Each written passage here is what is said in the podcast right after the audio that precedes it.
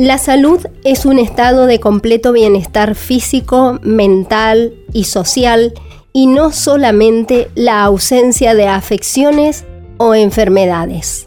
En sus 25 años, Todo Salud te propone este podcast donde rescatamos las principales notas de la emisión que todos los martes de 18 a 20 realizamos por AM 780 y FM 92.7 LB8 Radio Nacional Libertador.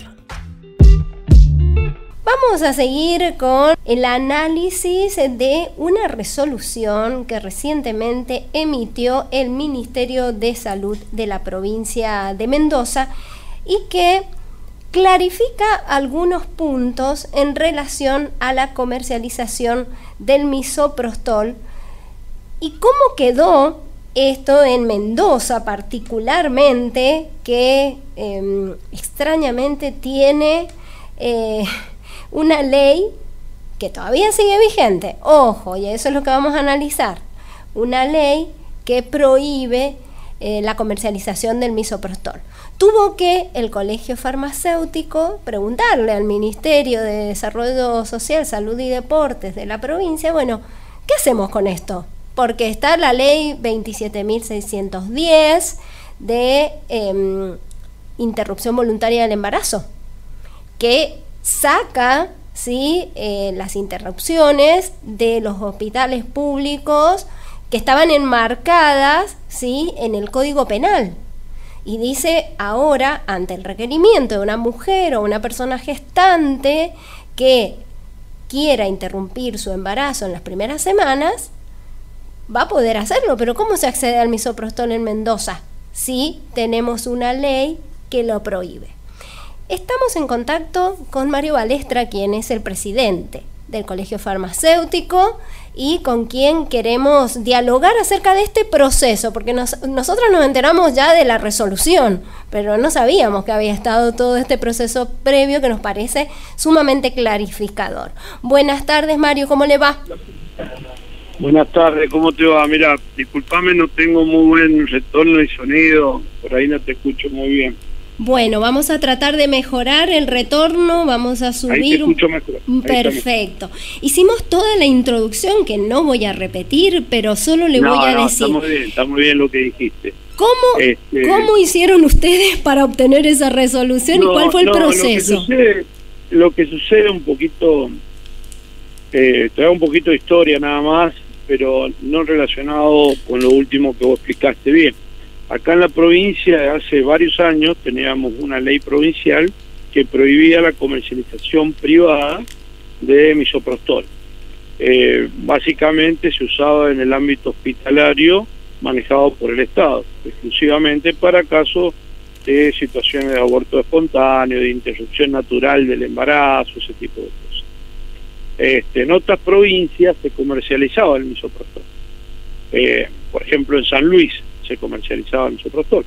Es decir, que las droguerías del medio, las droguerías de acá de Mendoza, tenían prohibida la comercialización, no podían comprar desde el laboratorio en su stock este, eh, medicamentos que contuvieran esa, esa molécula, ni tampoco poder venderla a las correspondientes farmacias. Eso para hacer un poquito de historia. Cuando sale una ley nacional, este, la ley nacional está muy por encima, no muy por encima, pero está por encima de las leyes provinciales.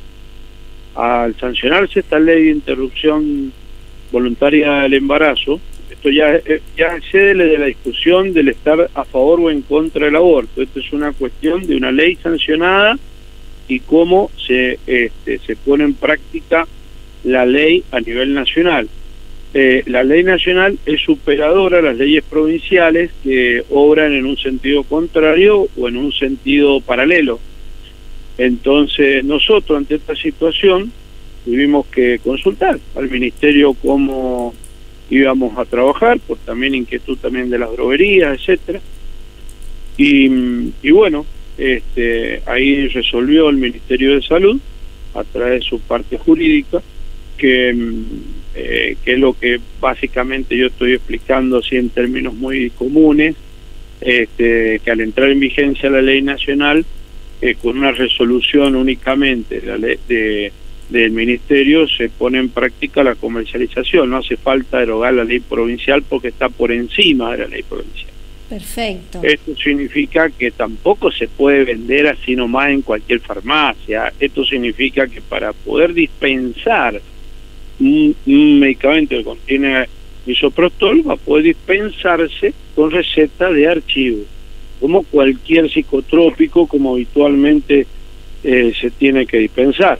Entonces va a venir en condiciones eh, de venta bajo receta y la farmacia tiene que dispensarlo eh, como un producto de venta bajo receta.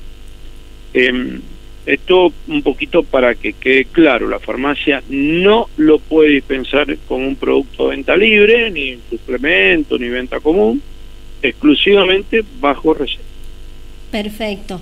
Ahora, hay algo que nos explicaba eh, una abogada que ha eh, analizado bien el tema y es que em, está dentro del PMO, el misoprostol también marcado por la ley. El plan médico obligatorio. El, plan, el PMO es plan médico obligatorio porque, de acuerdo a la Organización Mundial de la Salud, el misoprostol es una herramienta para mm, que dicha ley tenga también este eh, tenga también efectividad. Es decir, eh, eh, viste que hay, hay, hay, hay un principio que es eh, que el médico puede decir no voy a realizarlo. Este, en el caso, por ejemplo, una situación de interrupción del embarazo. La objeción de conciencia. En el caso de la farmacia, este, la farmacia no es un efector del hecho. La farmacia es un dispensador de una prescripción, donde el hecho puede ser producido por una interrupción natural del embarazo o una interrupción este, mecánica del embarazo. Nosotros no tenemos absolutamente nada que ver. Pero sí resaltar este, que la farmacia que lo dispense lo va a poder hacer a medida que las droguerías se vayan proveyendo de los productos y que va a ser exclusivamente bajo receta archivada. Esto hay que tenerlo claro porque si no, viste, se genera este, se generan malos entendidos, por decirlo de alguna forma. Está muy bien, es muy claro lo que has dicho Mario, fundamentalmente teniendo en cuenta entonces que la objeción de conciencia solo puede estar por parte de eh, un médico o médica o profesional de la salud, pero no por un farmacéutico o farmacéutica. No se puede negar a venderlo. claro, a pesar que nosotros somos efectores de salud también, sí. Eh, nosotros no estamos ligados al hecho. Bien. Eh, no lo prescribimos al solamente lo dispensamos. Y para que exista esa dispensa, tiene que ser estrictamente bajo receta archivada. Si esa dispensa no fuera bajo receta archivada, sea un producto de venta libre, entonces sí, el farmacéutico podría estar bajo esa situación que bien explicaste. Bien. Pero en este caso no. Ahora, antes de la resolución, el Colegio Farmacéutico, desde que salió la ley ¿no? nacional, hasta que ustedes fueron al ministerio, ¿tuvieron planteos de sus asociados? ¿Cómo, cómo se fue dando esto? Nosotros, en realidad, eh, nosotros tenemos mucha mucho diálogo con el ministerio, este, por razones obvias, los sanitarios. Y ante esta situación teníamos una contradicción a nivel nacional. Y, y bueno, eh, nosotros dijimos, bueno, ¿cómo vamos a trabajar en relación a esto? Porque las mismas droguerías también tenían incertidumbre en relación a esto, porque las droguerías, que son nuestros proveedores naturales, este, tampoco podían proveerse de medicamentos que iban a ser solicitados de acuerdo a la ley.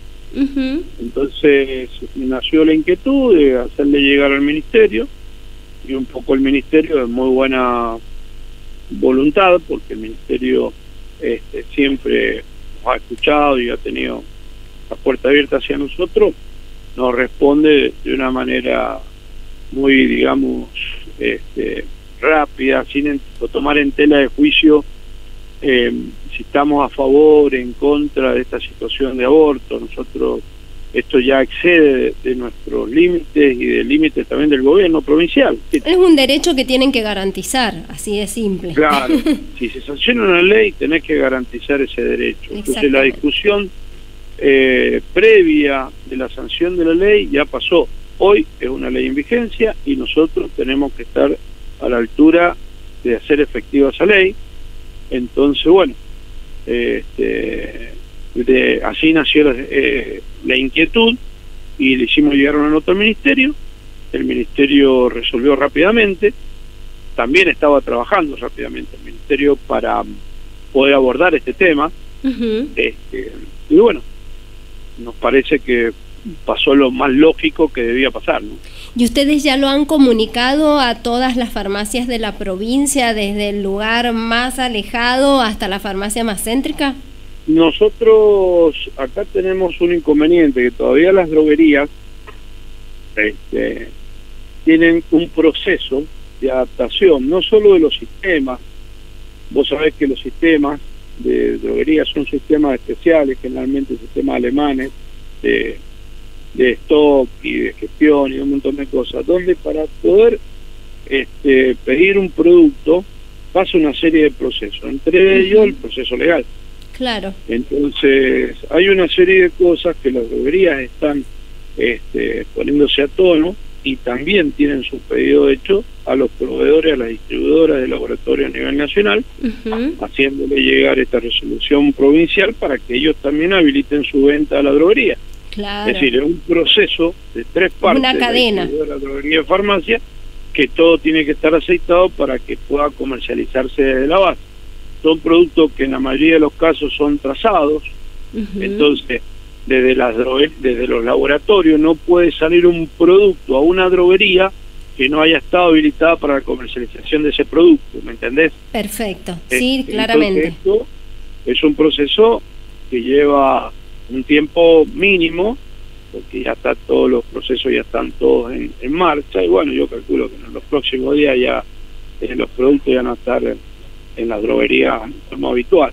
Claro, porque no es que, que, los medicamentos estaban, o sea que el misoprostol estaba y no se podía vender, no, directamente no, se podía adquirir. El misoprostol, todavía no está en la droguería, claro. Perfecto. Las droguerías están esperando que le hagan, es decir, ya lo han pedido de acuerdo a la resolución ministerial y todo, que le hemos hecho llegar a las tres droguerías integrales de la provincia, este, que distribuyen todos los medicamentos. Este, le hemos hecho llegar la, eh, tanto al ministerio como nosotros le hicimos llegar esta resolución, ellos eh, se pusieron en campaña para poder proveerse los mismos y bueno, este, en, los días próximos ya lo tendrán. Las farmacias le hemos ido informando, las distintas instituciones farmacéuticas en la provincia le hemos ido informando, este, solamente eh, por el momento este, lo saben, pero todavía los stocks en las droguerías no, no, no están disponibles. Así que esperemos con el correr de esta semana, la que viene ya no hay ningún problema. Bueno, ahora esto hubiera sido bueno que apenas saliera la ley 27.610, el ministerio hubiera tomado las medidas necesarias sin que ustedes les hubieran preguntado, porque era un dato muy importante. vos sabés que acá tengo que ser también bastante claro en el tema. Sí. Este, eh, la interrupción voluntaria del embarazo y esta droga, esta droga eh, se usa de acuerdo a la Organización Mundial de la Salud, que en realidad tiene otra acción terapéutica. Claro. Eh, se usa en este caso nada más por sesión secundaria, no por sesión principal, que es un relajante muscular, para decirte claro. Sí. Este, eh, eh, a nivel hospitalario, a nivel hospitalario eh, se ha usado en estos años eh, con no mucha mm, asiduidad. También no estaba la ley, pero este, en el caso, por ejemplo, de, abortos espontáneos, ese tipo de cosas, lamentablemente eh, con esta droga no alcanzaba para poder hacer un, un legrado completo y una higiene natural y normal para evitar septicemias, etcétera. Entonces, este, en realidad no es la solución a la aplicación de la ley la utilización de esta molécula. Entonces, hay que tener bien claro esto y sobre todo que lo maneje el profesional este, que esté capacitado para esto.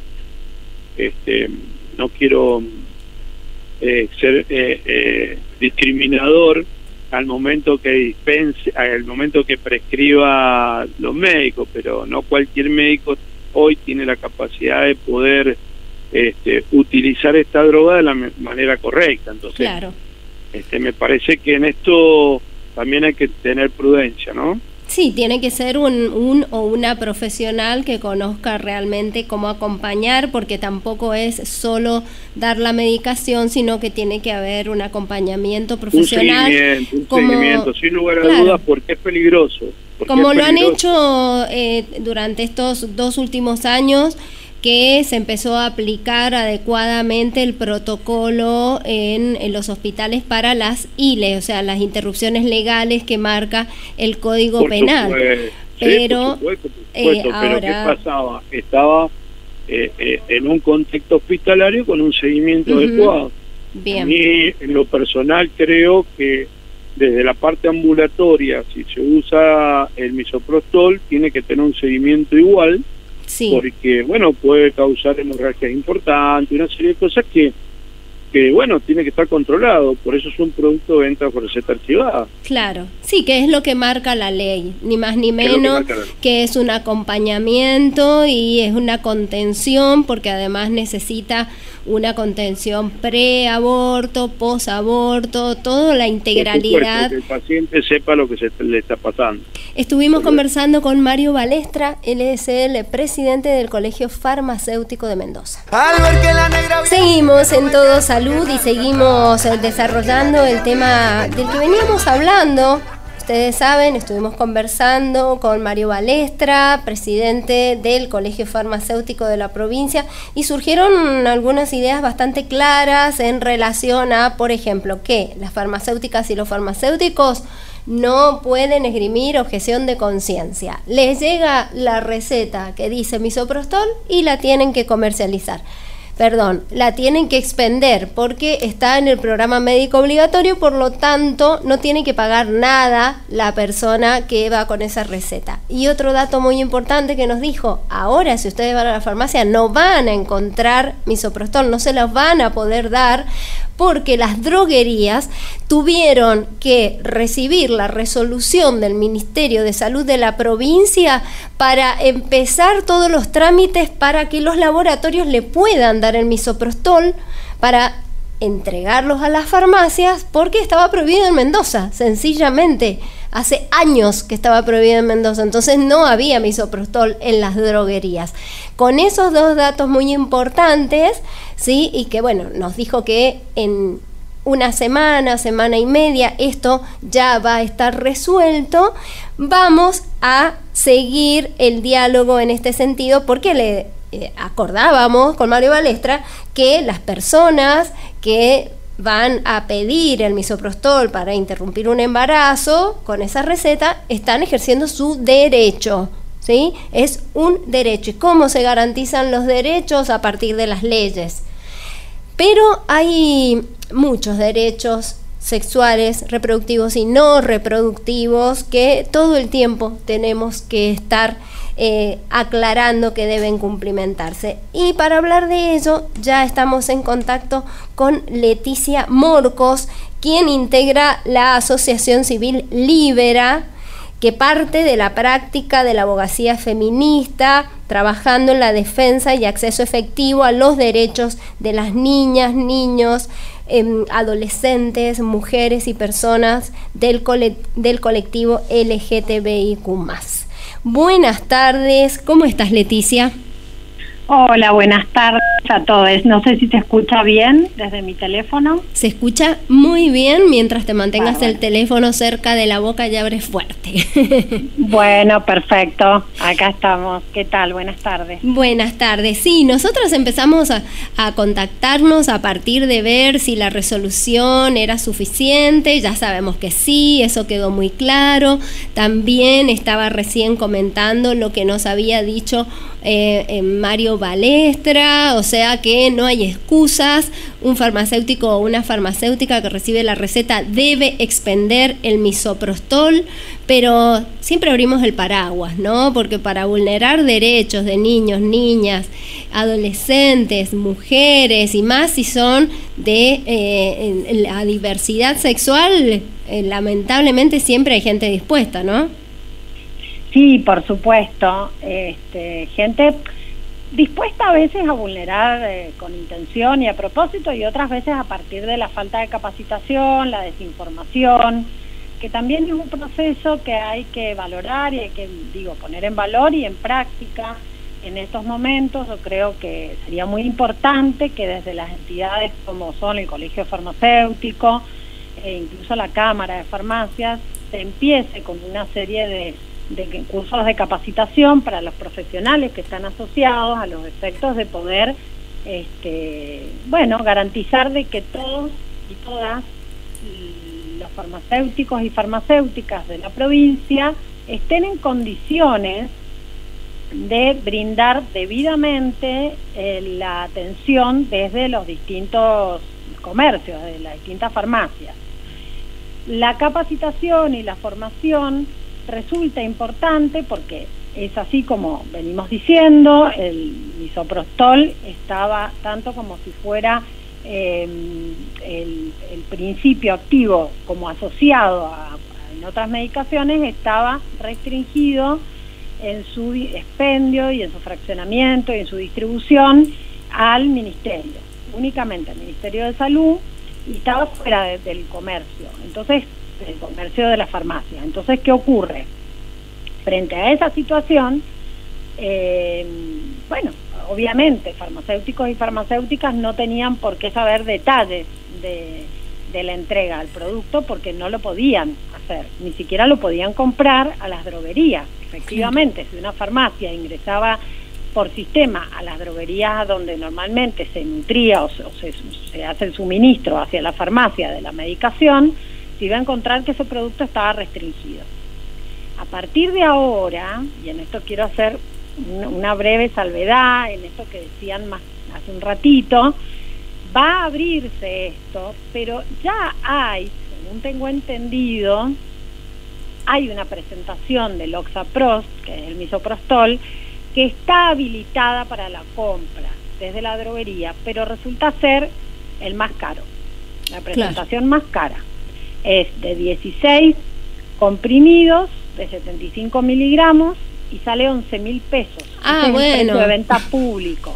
De repente, claro, de repente terminó siendo un, medicamento de lujo. Sí. Bueno, en esto tiene que haber control estatal, obviamente, em, porque los laboratorios eh, son la, la fuente de suministro legal del circuito de compra de las farmacias, lógicamente. Pero bueno, esto he podido saber que hay distintas presentaciones del Oxapro, eh, porque viene vía oral, vía vaginal, y la realidad es que la única presentación que ahora aparece con un botoncito verde para, para cliquear y comprar desde la farmacia es la más cara. Entonces, bueno, yo creo que esto se va a ir liberando y como y, claramente confío que me, me precedió en la palabra de que debe responder a que todavía están poniendo en orden esta situación, así que seguramente se va a modificar. Em, entonces, capacitación y formación para los profesionales y las profesionales que están en las farmacias. En una farmacia no solo atiende eh, la farmacéutica titular, atiende todo el cuerpo de empleados de la farmacia. Entonces, bueno, la capacitación tiene que llegar a todos en ese sentido. Está muy bueno, yo creo que el colegio farmacéutico va a tomar medidas pendientes a brindar esa capacitación. esa entidad normalmente em, se comunica a las farmacias a través de circulares o comunicados. Tengo entendido que ya ha emitido un comunicado informando a las farmacias que ya no se encuentra restringida la, el expendio del misoprostol, así que bueno, de a poco va llegando la información. Perfecto. Y también de a poco va a ir llegando la variedad, porque incluso tenemos laboratorios públicos que producen el misoprostol y por lo tanto el, costo, a pesar de que no se paga por esto que nos estabas explicando del PMO, si alguien tiene una obra social, pero si alguien no la tiene y va por privado a un profesional, lo tiene que ir a, pagar. Ahora, eh, para ello existen eh, laboratorios públicos y de muy buena calidad donde se produce el misoprostol, ¿no? Sí, yo tengo entendido que es decir, la información que, que tengo desde hace que tenemos todos, porque eso salió en los medios de comunicación, es que en principio el gobierno nacional habría firmado un convenio con el laboratorio, un laboratorio de Santa Fe que realiza bien. Entonces, sí, hay laboratorios este, que pueden que pueden hacerlo y obviamente como en todo las reglas de la competencia hacen que porque esto obviamente sabemos que, que son las farmacias son comercio entonces bueno las droguerías y laboratorios ni hablar Así que, este, bueno, cuanto más se abra la producción, mejor va a ser el precio. Bien. De todas formas, estos precios son, una cosa es lo que la farmacia paga para comprar la mercadería, en este caso los medicamentos que vende, otra cosa es la venta al público. El precio de venta al público de esa presentación sé que es de 11 mil pesos.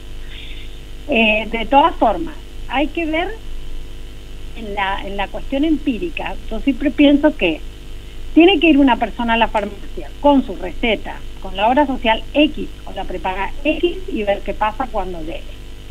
En teoría lo que debería pasar es que esté cubierta al 100%. Hay algunos medicamentos del programa médico obligatorio que deberían estar cubiertos, incluso oncológicos, y sabemos que no lo están. claro. digo, la ley acá es muy específica, habla de programa médico obligatorio y de 100% de cobertura, y además habla de sector público eh, o subsector público, subsector privado, previsional, o sea, las obras sociales, prepagas, incluso empresas de medicina, que se prepagas que encontramos por todos lados, ¿no? No, sí. no son solamente las, las más famosas. Todas tienen que brindarlo con la misma cobertura. Así que bueno, ahora veremos realmente cómo se implementa. Entiendo yo que los controles estatales tienen que estar, el departamento de farmacia es la autoridad eh, del ámbito farmacéutico para hacer las inspecciones correspondientes y yo creo que mm, en general todos están queriendo trabajar bien. De hecho, la resolución del Ministerio de Salud sale a instancia de un pedido concreto del Colegio Farmacéutico para, para tener claridad en el tema y poder cumplir con la ley. Perfecto. Bien, recordarnos entonces cómo nos contactamos con Libera teniendo en cuenta este trabajo de militancia que ustedes están haciendo en cuanto a asesoramiento por este y por otros temas que afecten al colectivo LGTBI. Sí, cómo no, porque además digo, te voy a pasar ahora la información y te cuento muy cortito cuáles son estas otras cuestiones. Eh, eh, nosotros ahora hemos hablado un poco de las obstaculizaciones que pueden darse en, el expendio del, del, misoprostol, pero digamos, hay, hay también, y esto que te decía el otro día y te adelantaba, eh, que aceitar todo el sistema de atención en centros de salud, centros de atención primaria y en los hospitales. Eh, porque bueno, porque la interrupción del embarazo luego de la semana 14, o sea, hasta la semana 3 inclusive se hace ambulatorio, pero a partir de la semana 14 se tiene que hacer con internación. Entonces es muy importante en ese sentido que haya eh, una mm, puesta en marcha de acuerdos con los distintos hospitales. Mendoza tiene una guía de, seguimiento, de, una guía técnica de implementación que la han firmado todos los hospitales eh, zonales de referencia y lo cierto es que la información que nosotras tenemos desde Libera y por la experiencia que tenemos eh, quien hoy está garantizando la práctica es el Hospital Lago Maggiore, pero nosotros tenemos muchos hospitales en la en, en, la provincia, entonces es importante que esto se aceite. Además que no puede un solo hospital cubrir toda la demanda. El Hospital Lago Maggiore eh, tiene eh, funciona en el hospital en una parte que es del programa de salud reproductiva de la provincia tiene disponible, eh, creo que son tres camas, eh, un día a la semana, entonces, bueno, esto es necesario, para garantizar el acceso es necesario que eh, se amplíe. Claro, y además teniendo en cuenta la cercanía a las personas, porque una persona de La Paz o de San Rafael se va a tener que venir hasta la ciudad de Mendoza. No, por eso digo, hay, hay hospitales zonales, claramente. Claro. Eh, hay en algunos casos muy profesionales muy serios y de muy buena voluntad, pero bueno, hay que hay que yo creo rever un poco eso del circuito y este y lograr esa colaboración que tiene que ser el cumplimiento de la ley. O sea, son todos sujetos obligados por la ley y los efectores del subsector privado también están obligados por la ley. Tenemos casos, conocemos casos de prepagas que derivan a la mayor. O sea, no, esto es, claro. Esto es un incumplimiento absoluto de, porque además un enriquecimiento sin causa. Una prepaga está todo el tiempo cobrando una cuota y después cuando tiene que responder termina derivando la mayor. Esto no puede seguir ocurriendo. Son algunos de los obstáculos que nosotros hemos podido relevar hay obstáculos de otra índole que tienen que ver con el trato, destrato, la desinformación que se puede dar a, largo, a lo largo de todo el circuito, desde que la persona va a solicitar atención hasta que finalmente se lleva a, cargo, se lleva a cabo la práctica, ya sea forma ambulatoria o con internación.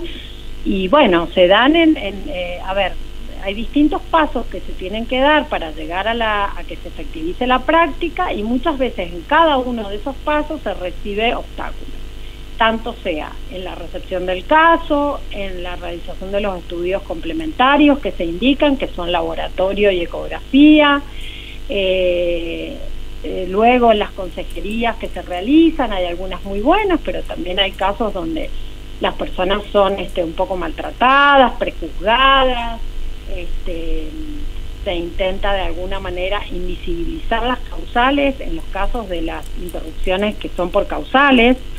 Eh, vamos a ver ahora cuál va a ser la respuesta en las, en las voluntarias, o sea, cuando vaya una persona de 16 años o de menos de 16 años a solicitar eh, una interrupción voluntaria y, y tenga este eh, esté dentro del, rango legal hasta las 14 semanas inclusive, cuál va a ser la recepción de esos espacios, si le van a pedir este, un montón de requisitos que la ley no pide, eh, como, qué sé yo, la presencia de los progenitores y demás. Bueno, es un tema para, para hablar detalladamente, porque no se puede hablar así rápidamente, pero bueno, hay obstáculos que, que vamos relevando en todo el circuito. Y va a quedar la promesa entonces hecha para poder profundizar eso, porque me imagino, si hoy que nosotros lo vemos concreto, cuando trabajamos en educación sexual, eh, se le pide que vayan con un adulto a las adolescentes cuando van a pedir pastillas anticonceptivas, bueno